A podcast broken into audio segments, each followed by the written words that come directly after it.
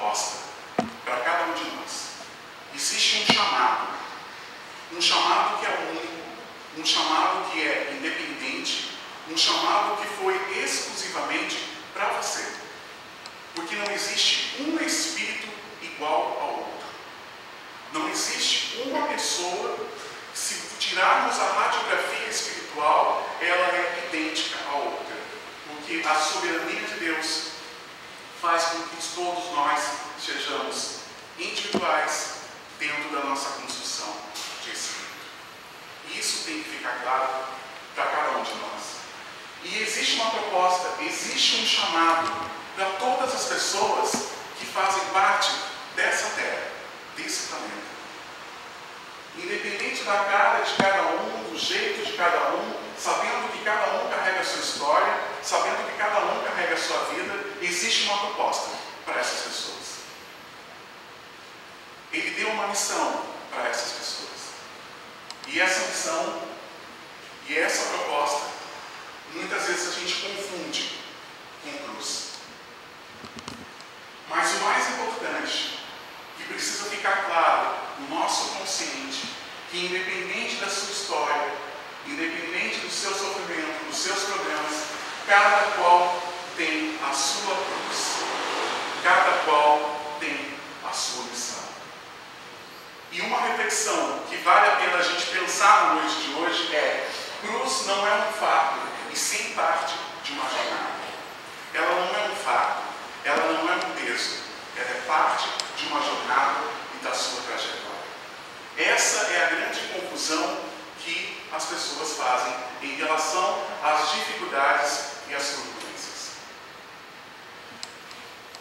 Cruz para nós espíritas significa, portanto, instrumento de realização de que almejamos ou o resgate de nossos débitos para termos paz.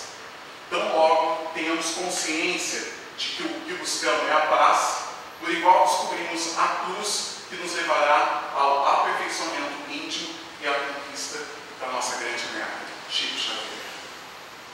O Espiritismo ele vem apresentar na noite de hoje as nossas dificuldades como uma proposta de superação, como uma proposta de nos tornarmos melhores, como Espírito, como Espírito.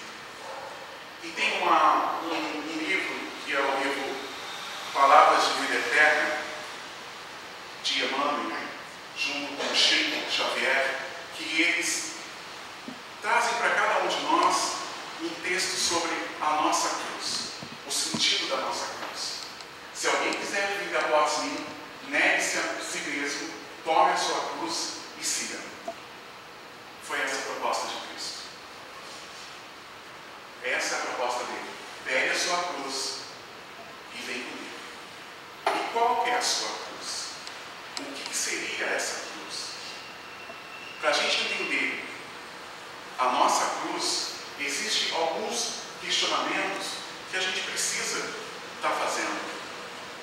E eu começo com esse texto, aqui está o texto, Palavras de Vida Eterna, e eu vou agora fazer com que cada um de nós pensamos nessas frases, que está dentro de Palavras de Vida Eterna. Assim sendo, caminheiros da evolução ou da redenção têm cada qual a sua cruz. Emmanuel está dizendo que, como nós somos viajores, cada um tem a sua meta e tem o seu dever a cumprir perante a espiritualidade e perante você mesmo. Cada um de nós temos uma proposta de vida. E essa proposta de vida consiste desde o berço até o túmulo. É uma proposta de vida que é um círculo carnal, a cruz é a dificuldade orgânica, o degrau social e o parente infeliz. O que ele quer dizer? Que todo esse sofrimento que nós temos e que todas as nossas dificuldades, elas vão nos edificar e elas fazem parte dessa nossa trajetória, desse nosso compromisso.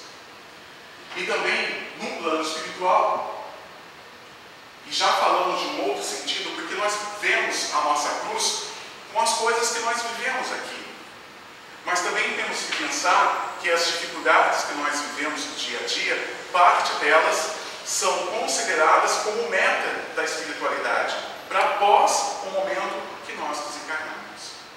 Porque quando encerrarmos a nossa trajetória, nós estaremos, nós estaremos na espiritualidade e diante de tudo que a gente fez, e diante de tudo que a gente se propôs a viver, diante de tudo que a gente se propôs a conquistar e a superar. E essa superação, muitas vezes, pode ser motivo de alegria ou pode ser motivo de tristeza. Por isso que temos que entender a nossa espiritualidade, a nossa vida, para quando nós estivermos no plano espiritual, a gente conseguir ter um discernimento e a gente conseguir comemorar pelas nossas conquistas. Por isso que a nossa doutrina ela é consoladora, porque ela mostra para cada um de nós a oportunidade que nós temos em vida, em carne, para a gente poder transformar o nosso espírito. para a gente poder transformar a nossa história. Ninguém conquista algo sem se esforçar, de algum modo, ninguém resgata esse ou aquele débito sem sofrimento. Não é fácil. Não é fácil para ninguém, porque cada um tem o seu problema, cada um tem a sua dificuldade, cada um tem a sua tempestade. Mas são essas tempestades que permitem que cada um de nós supere as nossas dificuldades, porque elas são as nossas provas. Allan Kardec, ele fala no céu e no inferno, que dentro de todo esse conceito precisa ter três, três situações. Três situações que precisam ocorrer na nossa vida para que a gente consiga se melhorar e se tornar um espírito bom.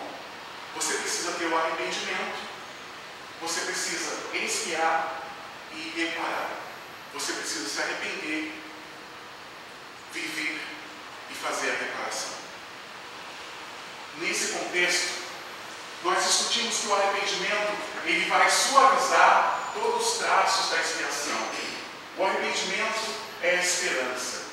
A expiação seria todo aquele sofrimento físico ou moral decorrente de todas as faltas. E a reparação, nada mais, nada menos, é fazer o bem a quem fez o mal. Fazer o que deixou de fazer por preguiça ou por estar simplesmente sem vontade. Temos três coisas que temos que pensar enquanto estamos aqui: as dificuldades e os problemas que eu tenho na vida, as coisas de errado que eu fiz na vida, eu preciso ter arrependimento. Eu preciso viver de uma forma para corrigir isso. E eu preciso me arrepender. Quando esse ciclo acontece, você começa a trabalhar uma coisa que nós chamamos de moral, que são as nossas virtudes, as virtudes que fazem parte da grande moral. Por isso que na reparação ela diz, transformando os defeitos em virtudes. Essa é a meta. Essa é a nossa meta. Pegar tudo aquilo que nós temos de ruim e durante a nossa vivência aqui e transformando em coisas boas. Esta é a proposta do nosso Espiritismo. E do átomo ao arcanjo, todos seguirão o rumo da evolução moral. Todos. Desde o momento que nós fomos uma sementinha até nos tornarmos um espírito mais evoluído, e para que isso aconteça, tem uma coisa que todos nós vamos ter que viver. Independente de quantas vezes nós vamos ter que encarnar ou de quantos lugares nós vamos habitar que é a evolução moral, que é a moralidade, que é as virtudes, as qualidades, aquilo que nos transforma e edifica. Essa é a moral. E quando se fala em moral, nós temos que lembrar tivemos um exemplo de moral. Tivemos um exemplo na nossa vida e que passou por aqui e que hoje é o nosso governador espiritual que nos trouxe a moralidade, o que é ser uma pessoa com moral, o que é ser uma pessoa evoluída, o que é ser uma pessoa rumo à luz. Nós tivemos, tivemos um ser tão iluminado dentro de um projeto universal, dentro de um projeto de Deus, que veio para a Terra trazendo para nós a terceira revelação, concretizando a terceira revelação, para que cada um de nós pudesse mudar o nosso estilo de vida. Antes dele, era, a moral quase não existia. Um matava o outro. As festas que tinham, você colocava uma pessoa numa jaula com um leão para ser comida, para comemorar a mulher era tratada de uma forma muito rude, era muito difícil. E ele veio numa época em que não tinha muita moralidade, que as pessoas não tinham muitas virtudes. O mundo estava muito complicado.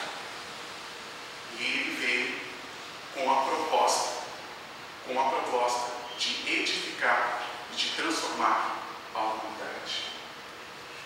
No livro dos Espíritos, na pergunta 625, diz qual é o tipo mais perfeito que Deus tem oferecido ao homem. Qual é o modelo? Qual é o modelo de pessoa mais perfeita que temos que seguir? Qual é o modelo de moralidade? Qual é o modelo que nós temos que colocar o retrato dele na nossa mente e procurar nas nossas condutas pensar como que ele agiria, para que a gente consiga agir. E daí os Espíritos respondem para o nosso codificador, Allan Kardec, que o Espírito modelo que nós recebemos é Jesus. Daí eu chamo a atenção para o comentário de Kardec. Jesus para o homem não está falando para o animal, para um ser de outro planeta, ele está falando para a gente, para o homem. Para o homem, Jesus constitui o tipo da perfeição moral que a humanidade pode aspirar. Deus oferece ele como modelo e doutrina e ensinou, e ensinou a mais pura lei do Senhor. O Espírito Divino o animando. Veja bem, os Espíritos estão dizendo várias coisas nessa resposta. Primeiro, que Jesus é o nosso exemplo de moral. Segundo, que eles falam que, além dele ser o nosso exemplo de moral, ele faz parte de um plano divino, de um plano de Deus, de um plano do Criador de todas as coisas. Então veja bem, a proposta de Cristo na terra é uma proposta muito poderosa. Uma proposta diferenciada. E muitas vezes, no dia a dia, a gente se perde nessa noção. Porque, ao mesmo tempo, para segurar a nossa cruz, precisamos seguir a moral do Cristo. Para a gente conseguir superar as dificuldades do dia a dia, nós temos que ter a moral de Cristo, as virtudes de Cristo, para que esse peso seja mais fácil, para que as dificuldades sejam superadas. Porque nesse momento nós vamos ter uma outra visão, que é a visão de espírito imortal, não de matéria. Daí o nosso olhar em torno do próximo, o nosso olhar para a pessoa que está com uma dificuldade perto da gente, ou uma dificuldade que a gente está vivendo, passa a ser diferente. Porque você tem um olhar dentro da eternidade. Você não está olhando somente a sua vida dentro de um quadrado. E nesse momento inicia-se um diálogo da espiritualidade com a humanidade. Nós estamos falando da vinda de Cristo como exemplo de moral. E depois nós estamos falando agora que Cristo ele apresenta para cada um de nós uma proposta uma proposta de começarmos a conversar com a espiritualidade e entender o contexto da nossa vida. E entender o motivo do porquê estamos aqui e da onde saímos e para onde vamos. Essa é a proposta da nossa doutrina. Mostrar que cada um de nós fazemos parte do processo de evolução dentro de, um, de uma soberania do governador do orbe, que ele trouxe para cada um de nós um diálogo mundial. Jesus, ele desenha um plano, ele faz um projeto para cada um de nós. E esse projeto torna-se real, torna-se real com a vinda do codificador, o que nós chamamos de Allan Kardec. Então Allan Kardec ele vem como codificador e traz para cada um de nós a terceira revelação da espiritualidade. Aí, nesse momento, a humanidade começa a ter uma outra visão e começamos a entender mais do que nunca a moralidade, que é uma das bases do Espiritismo. Tornar cada um de nós homens de bem. Trabalhar essa espiritualidade dentro do nosso coração para que cada um de nós, dentro de cada vida que temos, nos tornamos pessoas boas e pessoas do bem. Esse é o propósito. É um propósito de entrar no nosso coração e começar ali trabalhar. Trabalhar as nossas atitudes do dia a dia, trabalhar a nossa forma de pensar, trabalhar a nossa forma de ver o próximo. Aí nós estamos falando já de moralidade, já estamos falando de moral. Essa moral que perdura, que vai para todas as vidas. Jesus ele diz, isso está em João capítulo 16, versículo 12, ainda tenho muito a vos dizer, mas vós não o podeis suportar agora. Jesus está falando, eu tenho muita coisa para dizer para vocês, mas nesse momento vocês não vão entender, que vocês não vão conseguir suportar tanta revelação que eu tenho para fazer. Daí ele continua dizendo, mas quando vier o Espírito da verdade, aí nós estamos, já estamos falando de toda a codificação de Kardec, da presença do Espírito da verdade, de todo o mundo espiritual, ele vos guiará em toda a verdade. Não falará de si mesmo, mas dirá tudo o que tiver ouvido. Jesus disse nesse momento, e João relata isso de uma forma muito clara. Existem alguns conhecimentos que vocês nesse momento não vão receber. Mas no futuro, no futuro, virão os Espíritos da Verdade, o Espírito da Verdade, junto com um grupo de Espíritos que vão trazer muitas revelações no mundo espiritual. Aonde cada um de nós vamos poder trabalhar o nosso íntimo e nos tornarmos espíritos melhores numa grande jornada. É isso que está dizendo. É essa a proposta. Na questão 629 já começa, dentro do livro dos Espíritos, que definição se pode dar à moral. Aí Kardec já revela para a gente que a moral, ela está dentro da lei de Deus. Então quer dizer que uma pessoa que tem moral, uma pessoa que tem boas atitudes, que tem virtudes, que consegue conviver com as pessoas, que é uma pessoa justa, isso é um traço da divindade, isso é um traço de Deus. Isso é um projeto de Deus para todos nós. Deus não criou ninguém para ter vícios e para ser do mal, ou para ser ignorante. Deus criou as pessoas e criou cada espírito para que esse espírito seja um espírito dentro da lei divina. Por isso que na questão 629 diz que é dentro da lei de Deus, que está dentro da lei de Deus. Então, quando nós buscamos a moral, nós estamos buscando viver perante a lei de Deus, buscando a lei de Deus. E o Evangelho, ele trata algumas questões que são importantes. No Evangelho segundo o Espiritismo, Allan Kardec, na introdução, ele fala de uma situação muito importante, que as questões dos milagres, profecias, os dogmas de igreja, tudo isso gera muita discussão. Sempre gerou. Pessoas questionando, questionando os milagres, pessoas que questionam as igrejas, mas se tem uma coisa que nunca ninguém contestou e que em todos os cantos desse planeta, nunca ninguém, em hipótese alguma, quis revidar, é a moral de Cristo.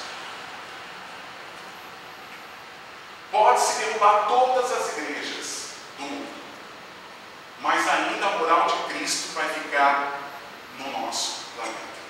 Ela vai ficar em todos os cantos. Porque ele veio com esse propósito e ele conseguiu estampar uma moral para cada um de nós. Veja bem, nós estamos falando até agora que cada um de nós temos uma missão, que cada um de nós carregamos no dia a dia uma proposta de vida, que cada um tem as suas dificuldades, mas que existe perante a espiritualidade uma proposta de vida que é nos tornarmos seres com moral, seres bons, pessoas com virtudes e com bondade, homens de bem. E também aqui a moral espírita, dentro do espiritismo, ele nos convida a entender que essa moral ela está linkada diretamente com as atitudes e comportamento do Cristo. faz parte de um projeto de vida. Ele sendo o espírito mais evoluído, ele sendo enviado para nos ensinar uma nova conduta e um novo estilo de vida pela divindade, então ele passa a ser o nosso exemplo maior de como conduzir a vida e de como conduzir os nossos passos. E por isso que o Evangelho ele tornou-se nosso código moral.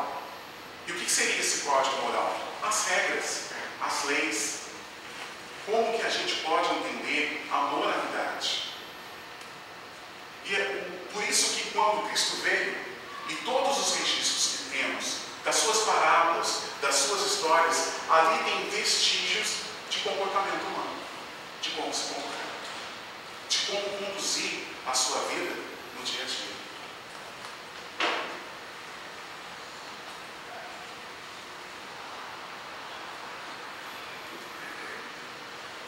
A moral espírita e a moral cristã.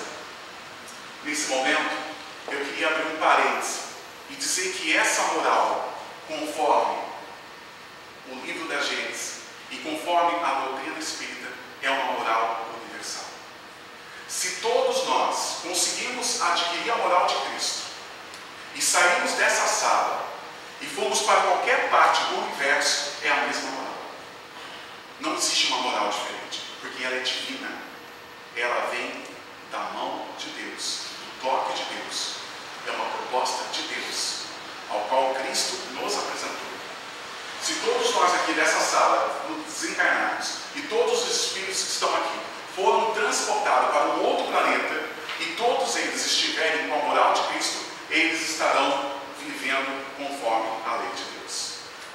Eles conseguirão viver em harmonia, porque a mesma moral Cristo coloca aqui é uma moral universal. Então não existe uma moral aqui, uma moral para outro planeta, uma moral para outro canto do mundo ou para outro canto do universo. É uma moral única de atitude e de convivência, de ser do bem, de espírito do bem. Gandhi, ele dizia em um dos seus discursos, se toda a literatura espiritual da humanidade perecesse, se tudo acabasse, se não tivesse mais nenhum livro, nenhuma biblioteca, não tivesse mais nada, nenhum conteúdo, tudo tivesse pegado fogo, e só salvasse o sermão da montanha, nada estaria perdido. Por isso que o Espiritismo, e por isso que a nossa doutrina, considera o sermão da montanha uma grande revelação para cada um de nós, de atitudes, de atos e de comportamentos. O Sermão da Montanha é considerado o resumo do código moral, o resumo de como temos que viver. Por isso que Gandhi diz: pode perder tudo, mas pelo amor de Deus, não perca o Sermão da Montanha, porque ali está o segredo. Ali está o grande segredo. O grande segredo de conduta, o grande segredo de relacionamento e o grande segredo de vida, nas bem-aventuranças. O Sermão do Monte é o resumo das virtudes morais para seguirmos com a nossa missão, para seguirmos com a nossa vida. Quando a gente começa a entender o Sermão do Monte, nós começamos a entender qual é o nosso projeto de vida, o que estamos fazendo aqui. Eurípides Barçanufo, ele, lá em Sacramento, tinha um grupo de lavradores e tudo mais, pessoas bem simples, e ele estava sendo apresentado para o Espiritismo.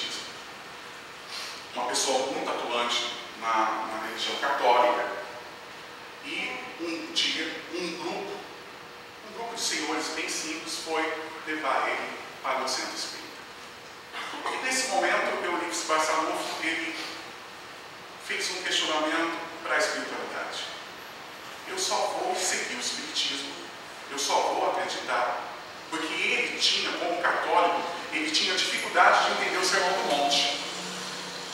Conseguia entender muito o Sermão da Montanha.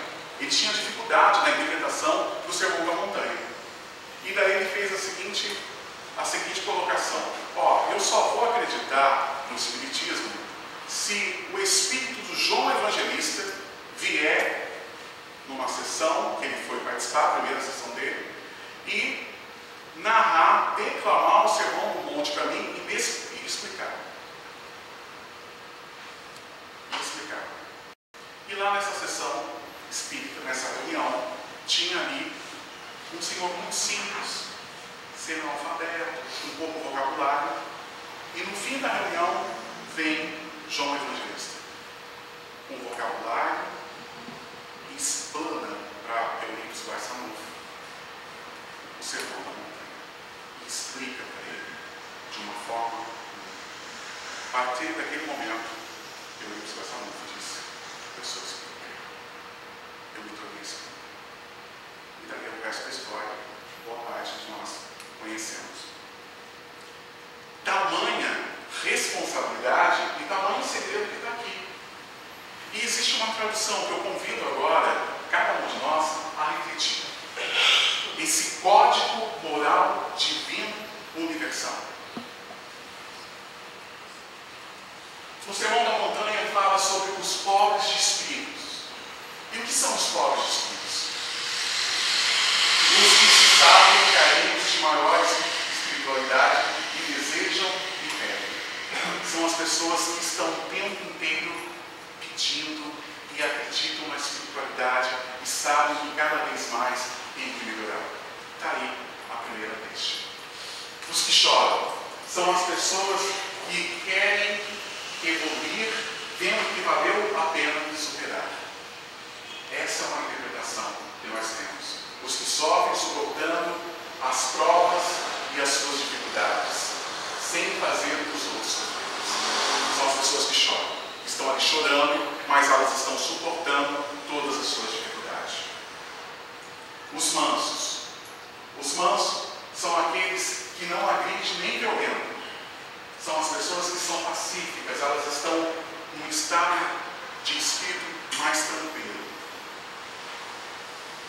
Os que têm fome e sede de justiça são aqueles que querem a verdade e o bem. Essa é a justiça divina terão como fartura se houver semeado. Os que têm fome e sede de justiça são aquelas pessoas que buscam cada vez mais a verdade e o bem. Essa é uma proposta. Os limpos de coração. Os limpos de coração são aquelas pessoas que são um coração puro, têm uma espiritualidade, elas estão o tempo inteiro buscando uma nova consciência. Os pacificadores, as pessoas que buscam cada vez mais a paz, transformar a vida das pessoas em paz. Os, os que forem injuriados por seu anseio de justiça, em nome de Jesus. É um sinal de evolução e merecimento espiritual. Esse é o Sermão do Monte. O Sermão do Monte que convida cada um de nós a ter um código moral divino. E esse código moral divino são quem? O que faz parte desse código? Esse código é dividido em sete pedidos. Foram sete pedidos que Cristo fez no Sermão da Montanha. Foram sete convites que ele fez para cada um que estava lá naquele momento sete propostas de vidas: os limpos de coração, os que choram, os mansos, os que têm fome e sede de justiça, os limpos de coração, os pacificadores e os que forem perseguidos e injuriados. Esta é a proposta que Cristo fez para cada um dos espíritos que estão na terra. Para que vejam o sermão do monte seguir o código moral divino universal. E seguir esse código é garantir o cumprimento da nossa missão, da nossa jornada e da nossa cruz. Por isso o título da palestra de hoje, da nossa, do nosso bate-papo, que é a nossa cruz perante a moral de Cristo. A proposta da noite de hoje é simples. É a gente buscar ser pessoas do bem, buscar a espiritualidade, seguir os conceitos de Cristo através do Evangelho, para que as nossas dificuldades do dia a dia ela tenha um sabor diferente, tenha uma forma diferente de cada um de nós. São esses sete pedidos que ele fez. E esses sete pedidos que Cristo fez, vai para todo mundo, para todas as idades, para todas as pessoas, para cada um, independente do que você está passando, independente do que você tem no seu coração, independente da sua história. Ele está batendo na porta e dizendo: transforme, renove, mude, dá um sabor diferente para a sua vida. Entenda que você é um espírito imortal.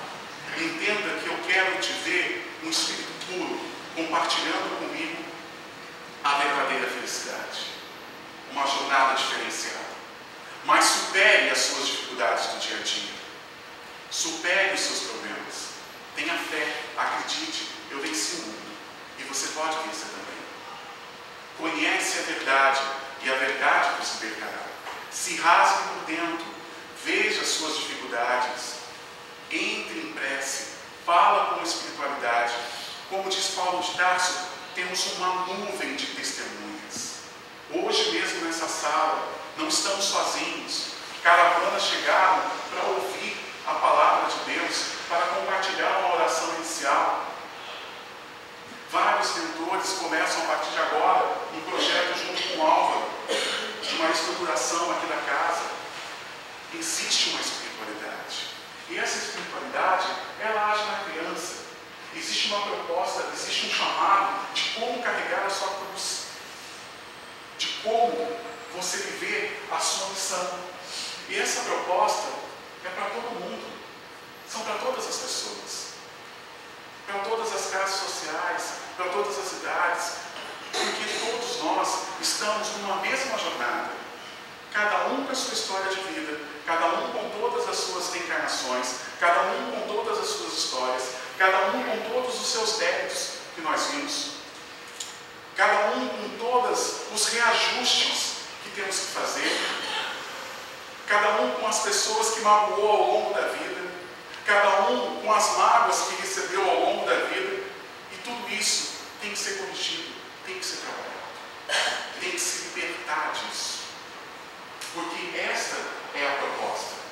Nós colocarmos na nossa mente, começarmos a embutir na nossa mente todos esses ensinamentos, toda essa proposta de vida, toda essa mudança, e fazer valer a pena. Acordar de manhã e fazer valer a pena. E não adianta querer o fim, porque não existe o fim. Nós somos imortais. Não tem fim. O que tem é sempre uma nova oportunidade de ser melhor. Mas feliz aquele que aproveita sempre a oportunidade que está vivendo. Porque daí ele começa a evoluir numa proporção mais rápida. E tudo isso que nós discutimos, tudo isso que nós conversamos aqui, sobre a mudança de vida, sobre buscar a moralidade, sobre o sermão do monte, sobre trabalhar o nosso interior, sobre se rasgar por dentro, isso acontece de uma forma. As atitudes boas, a sua boa conduta, as suas virtudes, ela passa por um processo. Ela passa por três momentos na nossa vida. Quando estamos no corpo, tudo que vivemos de bondade, tudo que buscamos de transformação, ela é experienciada, ela é vivida, ela é forjada, porque precisamos do corpo para que esse processo aconteça. Esse é o primeiro momento de transformação que acontece. Quando nós queremos mudar de vida, esse é o primeiro momento que acontece. Quando o nosso corpo começa a sentir e a viver. Nós vivemos essa experiência. Se eu estou ali, trabalhando com a minha enxada, suando no sol, o meu corpo está sentindo. Eu estou vivendo essa experiência. E essa experiência que eu vivi, ela vai para o meu perispírito, ela vai ser adquirida, ela vai ser assimilada e envolvida. Porque quando eu estiver na minha casa, eu vou conseguir, sem a enxada na mão, eu vou conseguir sentir e saber o que é estar debaixo do sol capinando. Porque eu vivi no corpo e aquilo já foi do meu perispírito. Eu tive uma experiência na carne e aquilo ficou impregnado dentro de mim e ficou assim.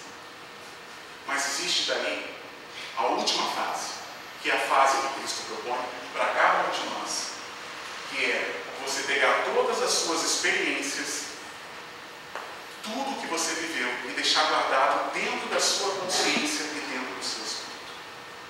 Não basta só viver, tem que sentir. Tem que sentir e abrir seu coração e guardar dentro. Não basta querer ser uma pessoa do bem, tem que sentir que você, no seu dia a dia, você está sendo uma pessoa do bem. Não basta fazer a caridade, você tem que sentir e viver a caridade.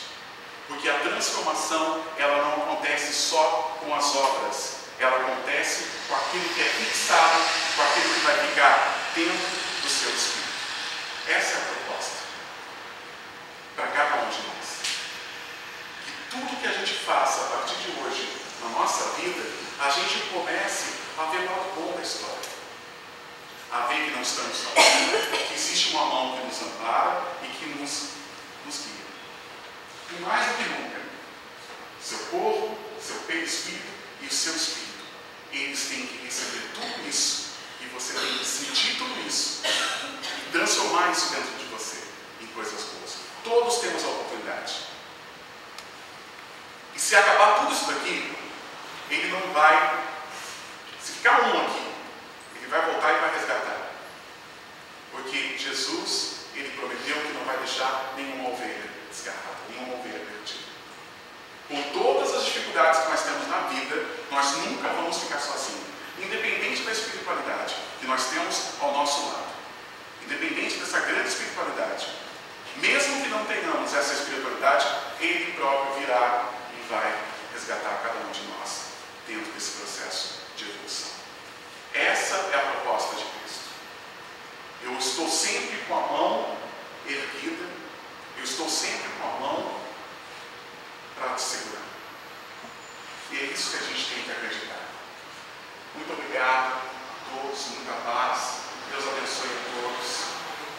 E Gratidão ao meu mentor e gratidão também aos mentores da casa que estiveram conosco na noite de hoje. Eu espero ter contribuído com vocês. Espero ter conseguido entrar no coração de cada um de vocês, junto com a espiritualidade, e mostrar que existe um caminho de sermos melhores para a gente conseguir uma evolução espiritual e que a nossa cruz, com as nossas dificuldades, as nossas turbulências, com a moral de Cristo, ela fica mais fácil. Buscando as virtudes, ela fica mais fácil. Essa é uma proposta que Ele tem para cada um de nós. É uma proposta para a vida de todos nós. E todos nós estamos no mesmo barco, dentro do mesmo vagão. E eu tenho certeza, eu tenho certeza que todos nós seremos vitoriosos. Cada um no seu tempo. Cada um com a sua jornada, cada um em seu momento. Vai chegar uma outra vida que de repente nós nos encontramos novamente. Mas todos nós aqui que estamos hoje já temos algo em comum. Nós estamos buscando ser melhor, buscando fazer a diferença e ser diferente. O mundo está precisando de uma vibração diferente. Nós estamos vivendo uma transição, a transição planetária. E tudo isso que estamos recebendo de conteúdo de informação era para mudar a nossa consciência, o nosso coração, para a gente começar a pensar coisas boas e a vibrar because of his sacrifice.